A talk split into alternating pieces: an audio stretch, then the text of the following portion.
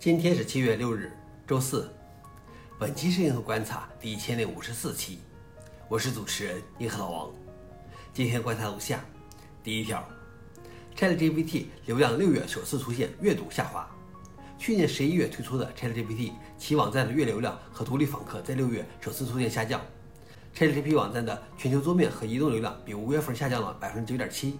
独立访客下降了百分之五点七，访客在网站上花费的时间也下降了百分之八点五。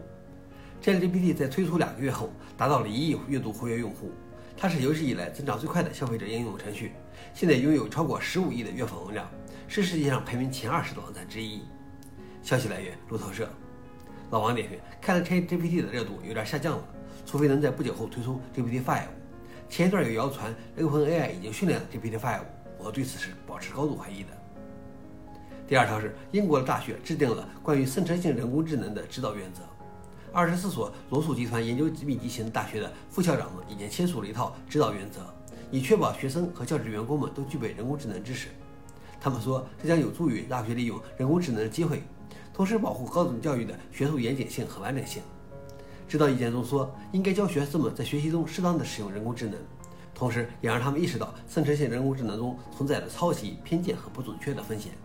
工作人员也必须接受培训，以便他们能够有能力帮助学生。消息来源：微报。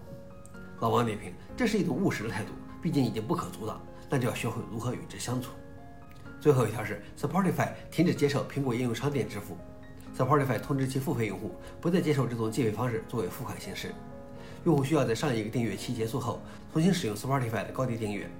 由于苹果拿走了百分之三十的应用内购买的费用，与直接通过 Spotify 订阅相比，通过应用内购买的 Spotify 用户每月被额外收取三美元。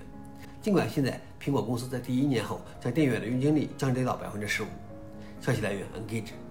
老王点评：毕竟苹果这种坐着收钱的事情太招人恨了。以上就是今天的硬核观察。想了解视频的详情，请访问随后链接。谢谢大家，我们明天见。